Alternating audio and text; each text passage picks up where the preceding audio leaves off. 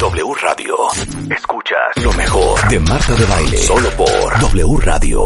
O sea, ¿saben mi felicidad? Lenin, me quiero ir a vivir contigo. ¿Qué hago? Es nuestro nuevo mejor amigo. Lenin, Lenin, me quiero ir a vivir contigo. A ver, espérate, le tengo que decir una cosa a la gente. A ver, vayan a mi Instagram mientras que está platicando Lenin, vean los dos videos que subí en mi feed. Porque ese es un poco el resumen ejecutivo de lo que yo viví este fin de semana en La Paz. Lenin, te voy a presentar como te mereces para empezar. Lenin es, cuentavientes, doctor en ciencias marinas, especialista en ecología comportamental de cetáceos, o sea, delfines y ballenas. Tiene 25 años de experiencia investigando y conservando la megafauna marina costera. Es cofundador de las ONG Centro de Investigación de Cetáceos en Costa Rica y el Coastal Dolphins Latin America. Él es originalmente venezolano, pero llevas cuánto tiempo en México ya, Lenin? Ya son ocho años, ya. Ocho años. Lindo y querido, sí. Ok, ok, ahí te va. Estuve en La Paz, ¿ok? Entonces le digo a. Rebeca, me consigues un biólogo marino porque yo tengo que platicar con esta persona. Porque lo que yo viví este fin de semana, Lenin, yo no lo puedo creer. Entonces vamos a ir primero. ¿Cuáles son los animales que hay en Baja California Sur? Dame la lista. Bueno, mira, aquí hay muchísimo. De hecho, tienes que tomar en cuenta de que en Baja California Sur y en Baja California, en todo lo que es el Golfo de California, que también se conoce como el Mar de Cortés, por algo fue descrito como el acuario del mundo por Jacques Cousteau, ¿verdad? Tenemos, eh, la- tenemos una gran cantidad de diversidad de mamíferos marinos, de, de las, de, de aproximadamente 15 de las grandes ballenas. A ver, ¿cuáles son? No me vale, vamos a hacer el examen a ver si el Venga. doctorado sí lo estudió. A ver, ¿cuáles son? Mira, aquí tenemos la ballena. Primero, la ballena jorobada es una de las más comunes dentro del Golfo. Esa es la que vi. Yo vi esa, yo vi esa este fin de semana. Ok. Tenemos la ballena, la, la ballena gris que llega durante las temporadas, también entra al Golfo. Tenemos la ballena azul, la ballena de aleta. La ballena azul está en peligro de extinción. La ballena de aleta también está en peligro de extinción. Tenemos el rorcual tropical. Tenemos entonces a la ballena orca, tenemos el cachalote, tenemos varias ballenas que se conocen como ballenas picudas, que son ballenas de apnea profunda, es decir, son lo que los, eh, en, en, en, en inglés les llaman los deep divers. Ajá. Tenemos una variedad de delfines que están entre los tropicales, como los delfines manchados, como el delfín nariz de botella, están los oceánicos, como el delfín listado, está el delfín de dientes rugosos, e incluso delfines que son característicos de la alta California, de la California de, que está de- del nor, al norte de la frontera, también ingresan al Golfo de California. Así que, mira, en términos de mamíferos marinos, es uno de los hotspots de biodiversidad en el mundo. Es, acuérdate que también es, es un sitio, es, es, es, un sitio UNESCO como tal, ¿verdad? Es, eh, es un sitio de, de eh, protegido por la legislación mexicana, sus islas, que son como 244 islas en todo el Golfo, aproximadamente entre islas e islotes, están, están protegidos por la legislación eh, mexicana desde el año 2005 Ajá. y lo que y no solo y lo que hay aquí es, es, es sencillamente la maravilla de la vida marina. Y lo que te pasó a ti amiga le nos pasó a todos nosotros. A, a todos nosotros. Yo yo llegué y hice yo tuve la suerte y la bendición de hacer mi doctorado aquí en, en uno de los tres campuses que hay aquí porque en La Paz es uno eh, lo- tal vez para los mexicanos no no lo no no, no les suena muy Es bien que pero yo no quiero hacerlo muy famoso, ¿me entiendes? No quiero que nadie vaya, pero, pero- me pero, siento por ejemplo- obligada a que sepan que esto existe.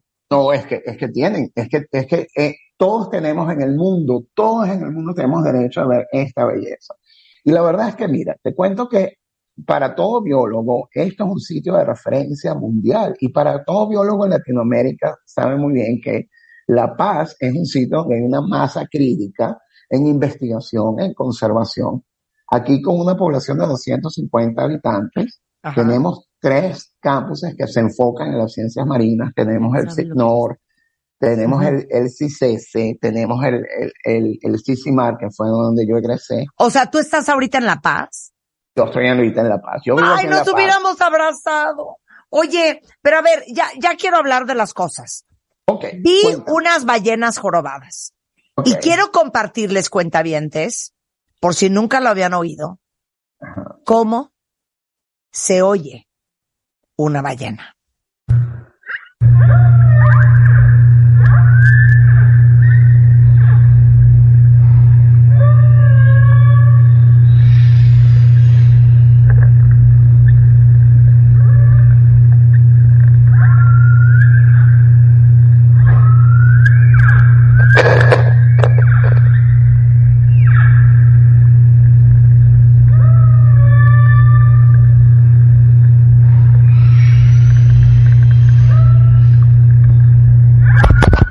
Entonces ustedes estudian cómo se comportan, cómo se comunican, qué está diciendo y qué ballena es. Mira, eh, esta es una ballena jorobada y una de las características de comportamiento más resaltante que tiene este animal es que tiene este tipo de vocalización que eh, eh, hasta ahorita lo, que se, lo que se sabe es que es muy común en las zonas de reproducción y cría, como aquí, como el Golfo de California, porque aquí vienen a reproducirse y a parir sus ballenatos. Y eh, eh, hasta ahorita lo que se tiene como conocimiento común en ciencia es que los machos utilizan este canto como una especie de ritual eh, que se está dando en las zonas de reproducción. También se sabe que cantan en, en el norte donde se alimenten, incluso a lo largo de la migración. Aquí lo importante es que es una de las vocalizaciones más complejas, ¿verdad? Y más elaboradas de todos los mamíferos. ¿ok? Se con- tiene estructura. Cada, cada sonido que tú estás oyendo es una unidad. Las unidades forman frases. Las frases forman un tema y varios temas forman una canción. Y es uno de los sonidos más increíbles que tú puedes escuchar aquí en vida silvestre. O sea, Este- pero literal está cantando Está cantando. Es, se, se, se denomina una canción. para parear. Así es. Para aparearse, para enamorar a la hembra, para decir, mira que, mira mi canto y, y mira qué bien están mis genes porque mi canción es muy elaborada. Me Y- quiero matar, me quiero matar, me quiero ahogar en el mar. Y de lo que hecho, me te voy, a, estás diciendo. te voy a decir algo, algo bien curioso. Es una de las pruebas de revolución cultural en el mundo animal. Y eso se comprobó en el, en el 2000 y en el 1999 en Australia, porque los machos que cantan en la costa oeste de Australia, uno de esos machos se fue a la costa este. Y los machos de la costa este empezaron a cantar el tema de la costa oeste.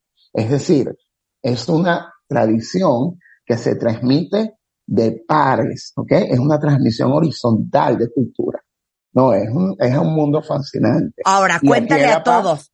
¿El Aquí en La Paz lo tienen todos, todos, todos pueden venir aquí a La Paz y lo pueden vivir, lo pueden, lo, lo pueden experimentar. Ahora, La los, sí. eh, la- las hembras no cantan, solo cantan los machos. Hasta ahorita, hasta ahorita lo que se sabe en ciencia es que sí, que solamente cantan los machos. Sí hay algunos registros de hembras que están cantando, pero lo más frecuente y lo general es que son solo los machos. Oye, ahora, dales así un executive summary de las ballenas. ¿Cuánto miden? ¿Cuánto pesan?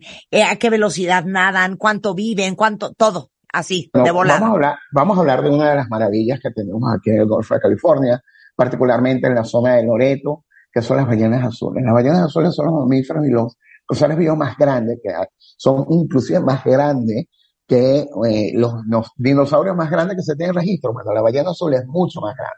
Es tan grande que la lengua de la ballena azul pesa lo mismo que pesa un elefante africano, ¿verdad? ¿De qué me estás hablando? ¿De qué estás hablando?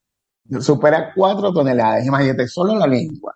El corazón pesa lo mismo que pesa un bocho, ¿verdad? Estos bochos, estos Volkswagen, así Sí. es lo mismo el corazón. Y las arterias son tan grandes, ¿verdad? En el sistema circulatorio que fácilmente un niño que gatea puede circular por estas venas. Con la ballena jorobada, por ejemplo, eh, ayer estaba hablando con, con gente de tu equipo y me decía, pero bueno, ¿qué, Cuéntame algo de la ballena jorobada, aparte de lo de las canciones y que son súper acrobáticas. Bueno, te puedo dar una referencia. Cierra tu puño, cierra tu puño ahorita.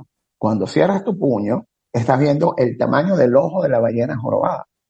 Y si lo No comparas con el tamaño de tu ojo, te das cuenta de la dimensión de estos animales. Y lo increíble de todo esto es que estos animales son indicadores de la salud de nuestro ecosistema. Nosotros sabemos que mientras ellas sigan llegando aquí, es porque tenemos condiciones apropiadas para que estos mamíferos hagan una migración desde sus zonas de alimentación hasta sus zonas de reproducción que están aquí en las costas de México. Y sí, mira, eh, esta, esta fauna marina está siendo notablemente afectada por mucho de lo que nosotros estamos haciendo, por el cambio climático. Me quiero matar. Sin embargo, bueno, hay que decir que en, en México es uno de los países punteros en la producción científica con cetáceos, al menos en Latinoamérica. Es el país de mayor producción eh, en ciencias de cetáceos en Latinoamérica. Y esta, esta información científica siempre se pone a la disposición de los tomadores de decisiones en el gobierno para que se haga una, una, un, un resguardo efectivo de este tesoro natural. Regresando del corte, Lenin, que es experto también en delfines, nos va a decir qué delfines son, por qué brincan los delfines, por qué les, por qué siguen a los barcos y a los jet skis y cualquier vehículo en movimiento. Exacto. ¿Qué onda con la vibración? ¿Por qué brincan? ¿Están jugando? Que te cuente la historia también de la delfín hembra. No. Que desde 1990, Lenin, ¿te acuerdas de esa belleza que nos contaste? Pero no quiero adelantar nada. No, no digas nada. Pero a ver, ¿Cuánto mide una ballena? ¿Cuánto pesa una ballena? ¿A qué velocidad nada una ballena? Y por último, la ballena y el barco, o la ballena y la lancha. ¿Cómo lo viven ellos? Bueno, mira, una ballena, eh, la ballena azul, por ejemplo, eh, puede superar los 30 metros, en promedio están en los 27 metros. Eso es, por ejemplo, dos Airbus Dos aviones Airbus juntos, ajá. Exacto. ¿Qué cosa? Eh, supera las 100 toneladas de peso, ¿ok?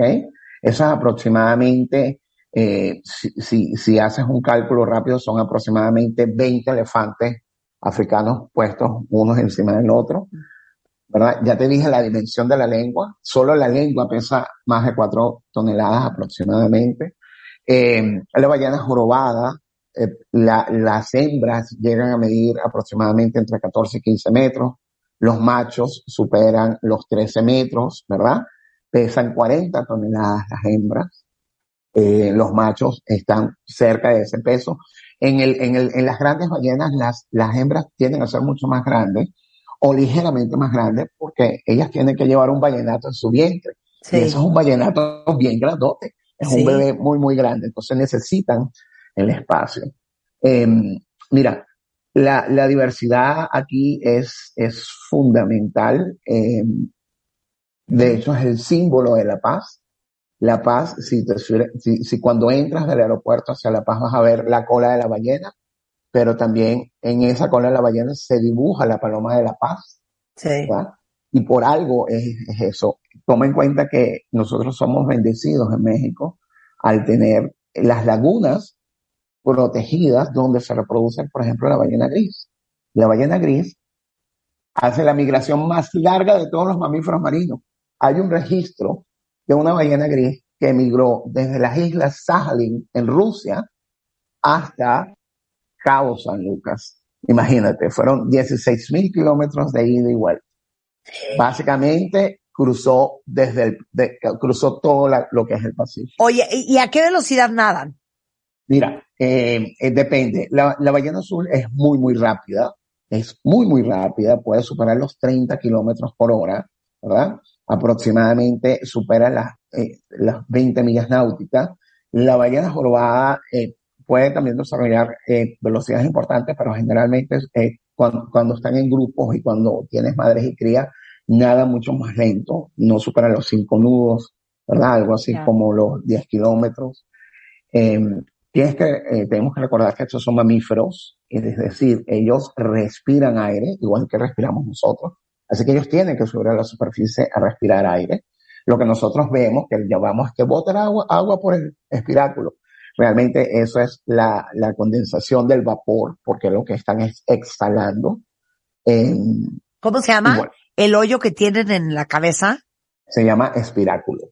Espiráculo y entonces cuando sacan ese chorro que puede medir casi tres metros, ¿qué es? Sí, exacto. Eso es la ballena exhalando.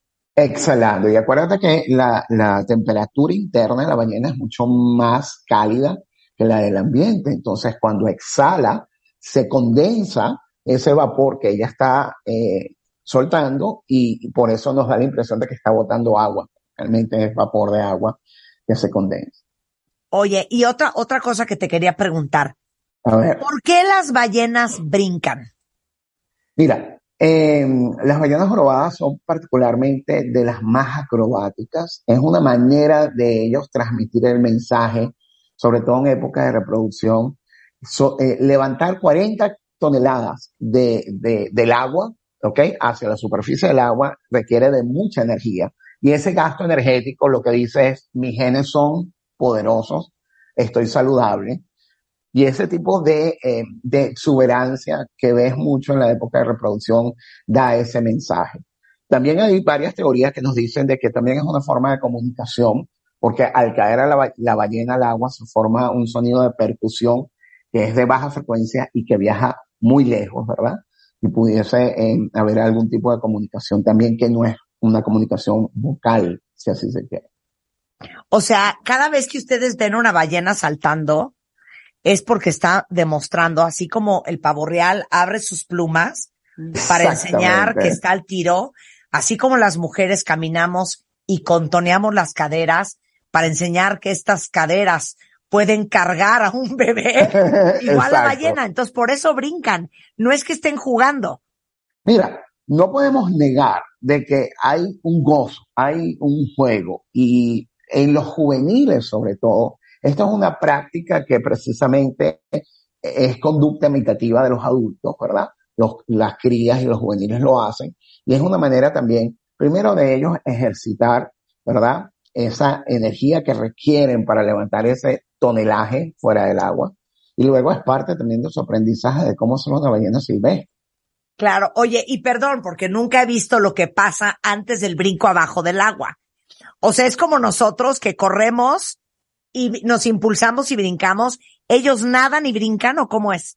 Sí, toma en cuenta que ellos tienen una aleta caudal, ¿verdad? Esa aletota, ¿verdad? Que eh, puede tener una, un, promedio, en la ballena azul, el, el, como la longitud de esa aleta alcanza inclusive hasta los 5 metros, ¿verdad? En la ballena jorobada puede alcanzar aproximadamente entre los, los, los 3 y 4 metros.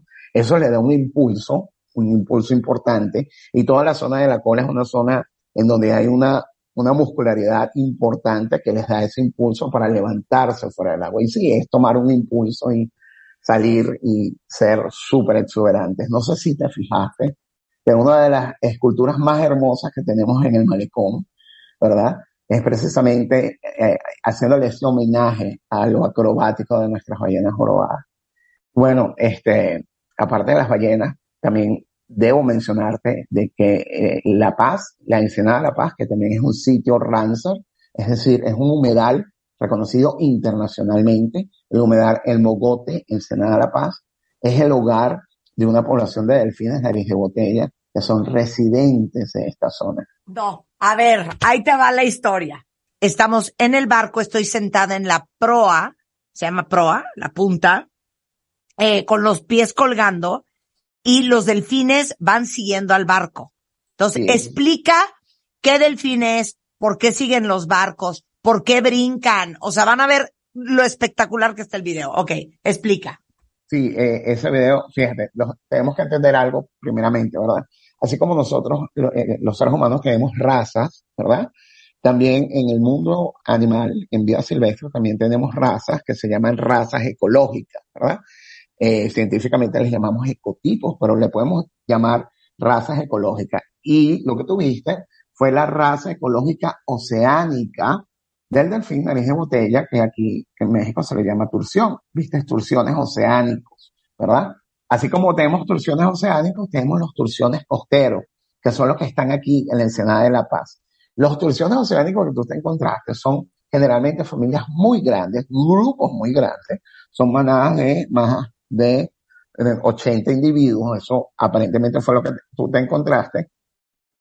Y lo que estoy viendo aquí es que efectivamente eh, en el barco y cuando estuviste en el jet ski, ¿verdad? Como cuando tú avanzas en el jet ski o en cualquier embarcación, estás trasladando agua, produces una ola de presión que ellos utilizan, ¿verdad? Para sencillamente tomar el ride y moverse sin. O sea, it's a free ride, it's a free ride. Totalmente, a free ride, sin gasto, sin gasto alguno de energía, ¿verdad? Generalmente quienes hacen esto, porque si te fijas bien en tus videos, tienes un grupo que está en tu bote, están haciendo lo, lo, que se conoce eh, salto a la estela del bote, que es una de las de, de, de, los eventos que más emocionan a los turistas cuando están aquí, ¿verdad? Generalmente estos son individuos juveniles, ¿verdad? Son los adolescentes, los juveniles. y vas a ver que hay un grupo que se permanece así como la periferia, ¿verdad? Se ve muy claro en tu video que hay un grupo en la periferia, generalmente esos son los adultos, ¿verdad? Y los juveniles están saltando y están haciendo cualquier cantidad de, de, de acrobacias exuberantes. A ver, este, paréntesis, ¿por qué brinca un delfín? Leí en, un, en una página en Google, because they can. ¿Por qué brincan? Porque pueden. No, ¿por qué brinca no, el delfín? Mira, ok, cuando, cuando ellos están en, en, en condiciones naturales, vamos a quitarte de ahí, Ajá. vamos a sacarte okay. de esa ecuación, ¿verdad? Y tú ves, ellos están, por ejemplo, eh, buscando presas o están eh, cazando o están socializando y ellos empiezan a brincar. Este tipo de brinco también es un sistema de comunicación, es una comunicación no vocal. Porque, como te dije anteriormente, cuando ese delfín brinca y aterriza el agua, se produce un sonido muy fuerte. Acuérdate que en el agua el sonido viaja mucho más rápido de lo que viaja en el aire y es una forma de comunicar. ¿Qué están comunicando? Mira, puede ser varios, varios mensajes. Puede ser, encontramos presas, aquí hay suficiente sardina, acérquense por acá, ocupamos ayuda para poder capturar todas estas sardinas. Es todo un sistema de comunicación. En la época de reproducción también se da que eh, precisamente porque los delfines se organizan en grupos, ¿sabes? Tienes grupos que son maternos, tienes grupos que son de machos solteros, ¿verdad? Yo les llamo eh, la, la, banda de los hermanos, the Bands of Brothers, ¿verdad? Estos Bands of Brothers son estos machos que lo que están es haciendo desastre por todos lados, y generalmente en la época de reproducción también ves este tipo de exuberancia así de machos que van saltando y machos que están demostrando lo que te dije anteriormente. Es que tienes que, hay que entender, tenemos que entender que eh, sacar fuera del agua toda esta cantidad de masa corporal que tienen ellos, lo que dice es que son animales que están muy sanos, que son animales que genéticamente están en, en su prime, están en sí. su, en su tope, y esto es una manera sencillamente de eh, hacerse publicidad y decir, mira, estoy en todo. Lo traigo todo, lo traigo todo.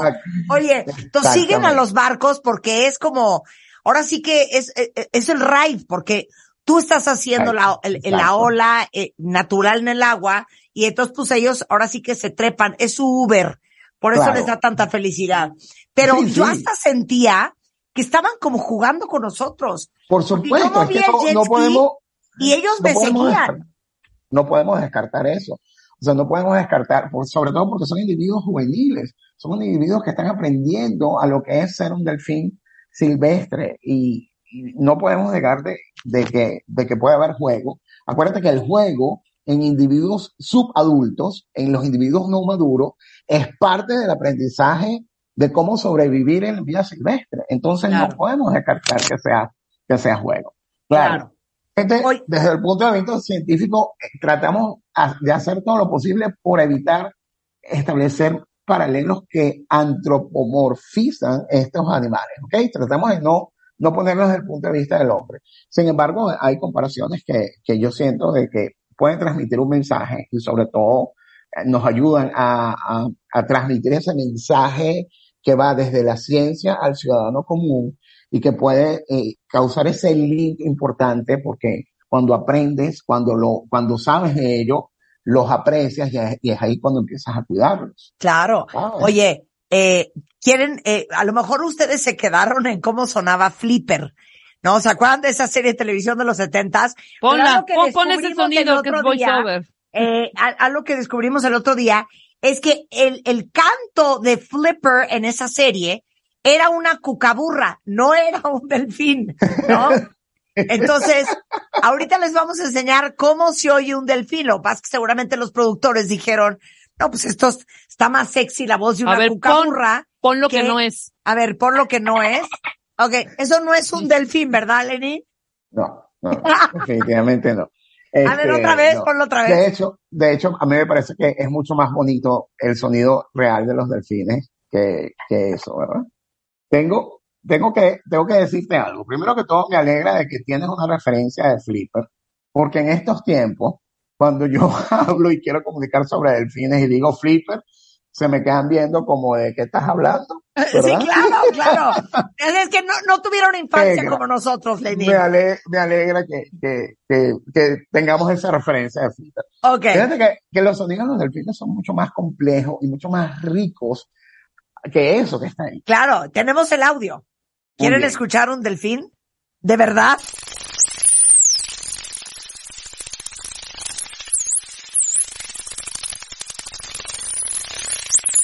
Eso es un delfín, parece un choque eléctrico.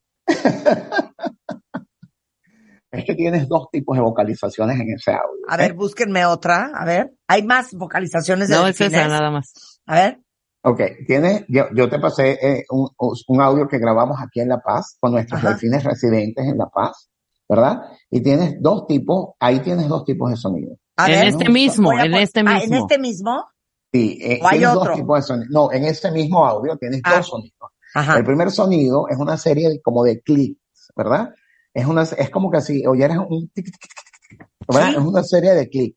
Eso es ecolocalización. Como estática. Se ve como Es como- estática. se oye como estática, exactamente. Eso es ecolocalización. Ese es el super sentido de los delfines, ¿verdad? Y de todos los cetáceos que tienen dientes. La ecolocalización les permite a ellos eh, ser súper depredadores. Básicamente lo que ellos están haciendo es utilizar el sonido para crear imágenes sónicas en su, en su, en su cerebro y, y- y obtener información del ambiente en donde ellos están eh, eh, sobreviviendo, ¿verdad? Entonces, ¿cómo funciona esto? Es- ese tipo de estática se transforma en un rayo sónico que envía al delfín a través de una estructura que se llama el melón, que es básicamente esa frente abombada que ellos tienen. Ese rayo sónico choca contra el target, que generalmente es una presa, vamos a decir una lisa, ¿verdad? Choca, el delfín lo recibe por la mandíbula, que la mandíbula es hueca y también tiene esa misma sustancia del melón, ¿verdad? Esa misma resina oleaginosa también la tiene la mandíbula. La mandíbula lo lleva al oído interno y del oído interno el nervio auditivo lo lleva al cerebro y se forma una imagen sónica que es muy parecida a un TAC, a, un- a una, eh, imagen de resonancia magnética. Entonces, imagínate que si tú fueras un delfín, y si yo fuera un delfín, el que yo te diga a ti, buenos días, ¿cómo estás hoy? Sería lo más redundante que yo te pudiese decir. En vez de decirte buenos días, ¿cómo estás hoy? Te puedo decir buenos días, veo que estás digiriendo los chilaquiles que te comiste esta mañana, ¿verdad? No deberías tomar tanto café porque veo que tienes el colon bastante inflamado, ¿verdad? Y si tú estuvieses en la dulce espera, probablemente yo como delfín puedo ver, mira, la nena viene con un desarrollo espectacular. ¿Ok? Mira. Entonces, esto es el super sentido que ellos tienen, que les permite juzgar el tamaño de la presa, ¿ok? Que les permite identificar qué tipo de presa es, les permite localizarse dentro de un ambiente que es tridimensional, que es el ámbito acuático, ¿verdad? Les permite eh, ser muy certeros, inclusive cuando las condiciones de visibilidad son, son adversas, son muy, muy pocas, ¿no? Entonces, O sea, entonces ellos emiten ese sonido, les viene Exacto. de regreso con Exacto. toda esta forma de procesar la información. Entonces dicen, claro, aquí hay una, una escuela de calamares, está a X distancia, son calamares, son de este tamaño, vamos a por ellos. por supuesto. ¿Y el segundo no- sonido en el audio? Ah, esos son los silbidos de los delfines, que estoy más que seguro que cuando estuviste en el, en el jet ski, Yo oí, yo oí, yo oíste, oíste yo oí, los silbidos. yo oí, yo oí, 100%. Bueno, fíjate, estos silbidos se llaman eh, silbidos firma, ¿ok? Esa grabación es de hecho de una de, de los grupos maternos de aquí, de, de la Bahía de la Paz, de la Ensenada de la Paz. Este, en ese grupo materno estaban dos hembras que nosotros conocemos muy bien, Katy y Coricori en particular. Y ese silbido firma es el nombre de ellos. Es el nombre de cada delfín. Y funciona exactamente como funciona tu nombre. Si Así yo de, digo Marta, Marta. Entonces, Exacto. Si yo digo Marta, tu cerebro está específicamente entrenado para reconocer la huella sónica de tu nombre. Claro, la huella sónica en nuestros nombres la dan las vocales, ¿verdad? Pero nuestro cerebro está automáticamente entrenado para reconocer esa, esa huella sónica y cuando yo digo Marta, enseguida tú volteas y buscas quién se quiere dirigir a ti. Es el mismo principio con los delfines. Ellos ¿Se este están de- hablando? se están, eh, ellos se dicen el nombre, se comunican entre sí. De hecho, lo primero que aprende el bebé es el silbido firma de su mamá, de su madre. Pero y entonces- eventualmente el bebé desarrolla su propio silbido firma. Por eso, pero entonces, el bebé se aprende el de su mamá, entonces cuando su mamá dice su nombre, el bebé sabe dónde está su mamá. Exacto. Me quiero aventar por la ventana. Ahora sí ya me voy a matar. Ponlo otra vez. Ahora sí ya me voy a matar. Pon el sonido. A ver.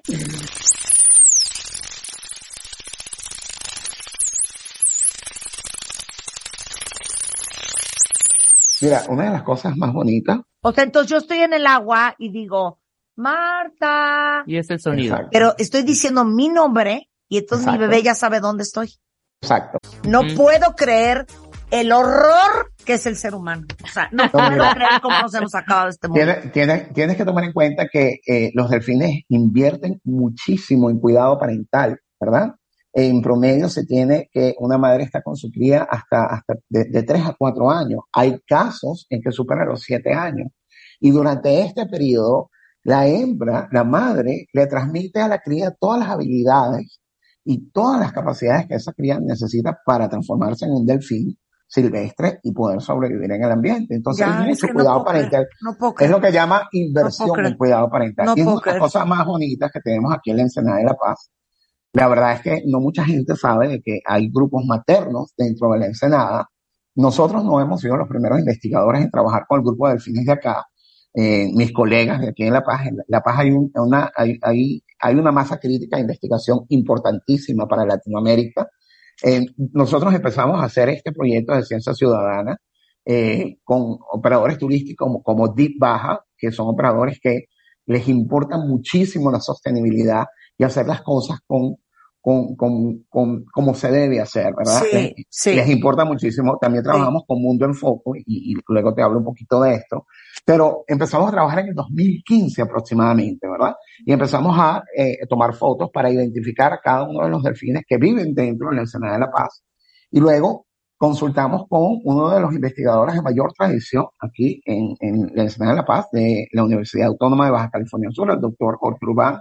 En su laboratorio encontramos fotos de 1999 de las mismas hembras que nosotros estábamos viendo Ay, no, entre el 2015 y 2021 No, con es que- bebés. Por eso Entonces- es que yo me quiero matar. Pero entiende, entiende lo que significa eso. Entonces, lo Explica, que significa, Mira, eso, ¿eso qué significa? Eso significa que he- hemos tenido hembras produciendo bebés para la población de delfines residentes en la Ensenada de la Paz por más de 20 años, ¿verdad?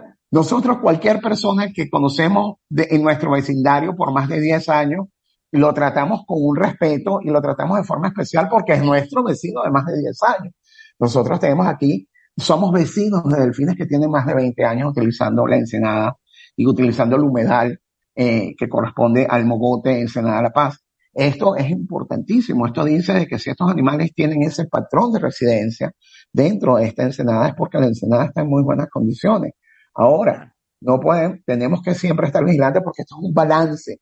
Esto es un balance y está la presencia de nosotros aquí. La ensenada de La Paz ahorita es un ambiente urbano. Entonces, fíjate bien. Eh, se disfruta mucho andar en una embarcación y ver, a, y ver a los delfines saltando, pero tenemos que tener mucho cuidado porque lo que menos nosotros queremos como turistas y como, como amantes de la vida silvestre es interrumpir, por ejemplo, la dinámica de un grupo materno. Porque separar a una madre de su cría, aunque sea por muy instante, tiene consecuencias importantes. no, ¿verdad? te lo pido, no vuelvo a ir. Entonces, tenemos que, tenemos que tener mucho cuidado. O Pero sea, tú ya yo- viste mis videos, yo separé a alguien. No, no, no, no, no, no, no, no es el caso. Me refiero O sea, que- yo ni me acercaba a la familia. Yo y andaba y ellos me seguían. Claro, es que es así y, y muchas veces es así y eso lo tenemos, y eso es una suerte, eso hay que disfrutarlo, eso hay que apreciarlo porque son, eso definitivamente, y sobre todo consideremos el estado en que tenemos este planeta ahorita y todo lo que está pasando en este Claro. planeta. El ver eso, el sentir eso, el experimentar eso es una bendición. Claro. Oye, y hay que tomarlo como es. Hay que tomarlo como una bendición y agradecer. Claro, claro. Y, te quiero decir dos cosas más. A ver, uno, rapidísimo en dos minutos, eh, eh, pasamos, no muy cerca, porque decíamos todos, no, no hay que acercarnos, no vaya a ser que se pongan nerviosas. A las focas y los leones marinos, que by the way, quiero abrir corchete. No puedo creer la vida de las focas y los leones marinos. ¿Qué tal? ¿Qué tal? El delfín, como que nada, da vueltas, va para aquí, va para allá. No, la foca, súbete a la piedra, bájate de la piedra. Caza un pescado, trágate súbete, pescado. Súbete, a la piedra. piedra bájate a la, piedra. Casa, cómete un pescado. Súbete a la piedra, bájate de la piedra. O sea, no, puedo creer la aburrición de las pobres focas. No, no, es, es un poquito más complejo que eso, de hecho. Lo que tuviste fueron leones marinos, eh, los leones marinos, o los lobos marinos realmente, como se le conoce en México, es, eh, es una de las especies de pinípedos más importantes que tenemos aquí en el Golfo de California. De hecho, tú estuviste en la lobera de los islotes, y esta lobera de los islotes es una de las pocas loberas, si no la única, en donde hay crecimiento poblacional, es decir, en donde está aumentando la población porque en las demás loberas que están al norte dentro del Golfo está ocurriendo lo contrario, está disminuyendo la población, ¿verdad? Y esto ocurre porque hay una interacción entre lo que es la capacidad de carga de todo esto. Acuérdate que estos son depredadores importantes, ¿verdad? También muchos de estos, eh, también hay, hay mucho del efecto de la presencia del hombre. Eh, estas loberas son, son un recurso importantísimo para, para la paz ¿verdad? Es un recurso turístico súper importante. Son muy cuidados. Tenemos la lobera, la lobera de, de, de, los islotes es una, es una zona reproductiva. Ahí tienes, ahí tienes hembras reproductivas que durante, lo, durante el verano tienen a sus crías, ¿verdad? Y luego tienes cerca de La Paz una lobera que es originalmente una lobera de descanso, que se llama San Rafaelito. Exacto, pausa, pausa. Ahí es donde nos dijeron no se pueden bajar sin permiso y sin guía. Exacto. Y te voy a contar el cuento y tú te lo vas a ver mejor. ¿Quién sabe quién? Se fueron una lancha. Andaban borrachos. Se bajaron borrachos. ¿Te sabes ese cuento? ¿Y? Voy a dejar que tú lo eches para ver no, si No, no, no, es que no me lo sé bien. Se bajaron borrachos y empezaron a darle lata a las focas o a los leones marinos. Claro, lo que pasa Ese día el gobierno dijo, se acabó la pendejada. Claro. No te puedes bajar si no llevas y si no llevas permiso. Sí, no, ¿qué es eso? Así fue el cuento, ¿no? Algo así. Sí, San Rafaelito es, es, es, muy cuidado también porque está muy cerca de La Paz. Sí. Eh, y es parte de lo que es el área protegida de playa, de la playa Balandra, que es una de las playas más hermosas del mundo. Es una de las playas más hermosas de México. Eh, y es una, es una colonia que es una colonia de descanso. Al estar tan cerca de La Paz y al estar tan cerca de ese circuito turístico que representa las playas de acá de, y, y, y, el Espíritu Santo, el acceso es muy fácil. Es muy fácil el acceso. Entonces, el, el, gobierno, de manera muy acertada, lo tengo que decir, bueno, el gobierno local ha, ha, reforzado muchísimo lo que es el acceso a eso y, y sí se requiere de, de que las visitas sean de una u otra manera supervisadas. O sea, no es negar la visita, no es que no los vea, es que velo, pero velo bajo ciertos parámetros. No debe, el territorio de ellos es el, el, territorio terrestre. Si tú te bajas en ese territorio terrestre, estás, estás transgrediendo, invadiendo su territorio. Por eso es que siempre nosotros debemos mantenernos en el agua y a cierta distancia de ese territorio terrestre. Entonces, muchas veces para un turista inexperto no sabe esto y probablemente quiere, se acerca más de lo debido. E incluso pues, han, habido accidentes, han habido ataques, pues ¿verdad? De machos dominantes o, o, que, que, han mordido gente porque se acercan demasiado. La función del guía es precisamente poder explicar esto. Porque es que aquí es donde está uno de los elementos claves que nosotros creemos. Nosotros, mira, yo trabajo con, con Mundo en Foco y nosotros organizamos expediciones para expediciones que, que tienen un contenido científico y un contenido ocasional muy importante. Y la verdad es que eh, el punto no es prohibir, el punto no es negar, porque, vuelvo y te repito, todos tenemos derecho a ver esto. El punto es que entendamos que debemos tener buenas prácticas, debemos tener hasta una etiqueta, ¿verdad? Hay Claro. algo que es muy básico, es Claro. muy, muy básico. ¿ok? Es que tenemos que tener un poquito de sentido común. Si tú eres una, una madre que recién tienes a tu bebé y estás amamantando, lo menos que tú quieres es que tengas a alguien molestándote todo el día encima. Claro, 100%. Ah, O sea, eso produce una reacción adversa, ¿verdad? Tenemos que pensar que es lo mismo. Y muchas veces no estamos conscientes de eso y incurrimos en ese tipo de errores. Claro. Si tú te estás alimentando, Marta, y estás comiendo, lo menos que tú quieres es que alguien se te suba a la mesa y te, te 100%. baile un tablao flamenco, porque Claro. estás comiendo, estás adquiriendo energía. Si nosotros interrumpimos estos episodios, como, lo- como la captura de presas, el consumo de presas en delfines, en los marinos, inclusive, eh, si nosotros inclusive si interrumpimos el descanso, estamos evitando que ellos recuperen energía y lo más 100%. probable es que esto tenga consecuencias a nivel de, de la biología. Nos pasa a nosotros. Si no comemos bien, ¿verdad? Entramos en shock. Si no dormimos Claro. bien, no Claro. funcionamos. Entonces tenemos que tener un poquito de respeto y sentido común. Y yo creo que eh, de verdad que los operadores turísticos en La Paz están en esa onda. Eh, hay, hay mucho interés en la sostenibilidad, hay mucho interés en hacer las cosas bien. Qué Por bueno. supuesto que hay, hay mucho que aprender todavía, todos, y yo me incluyo también, este, como usuario, eh, todos tenemos que aprender mucho de esto. Y no solo es aquí en México, créeme que esto es a nivel mundial. Claro. Eh, yo he tenido la suerte como biólogo de estar en sitios espectaculares y los biólogos tal vez no tenemos el mejor sueldo de todas las profesiones, pero lo que sí te garantizo es que trabajamos en los sitios más espectaculares del planeta. Entonces, bueno, ¿puedo este, ser tu amiga? por supuesto, y eres ¿Puedo ir contigo a una expedición? Claro que sí. ¿Cuándo, Mira, ¿Cuándo salimos? mira, puedes meterte en Mundo en Foco, se llama así, Mundo en Foco, ¿ok? Mundoenfoco.com. Y puedes buscar también nuestras redes sociales, ajá. ahí tienes información. También hacemos streaming. Eh, ujú.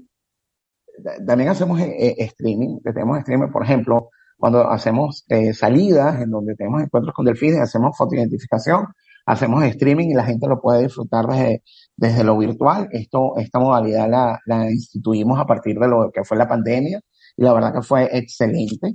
Eh, ha sido una experiencia. Eh, Ok, pero súper. ¿qué pongo? Mundo en foco. Sí, se llama com. mundoenfoco.com. Ajá. ¿verdad? Y ahí tienes toda la información al respecto y vas a ver fotos que seguro te van a fascinar. Eh. Yo comparto estas experiencias con mi colega Marta Reynolds.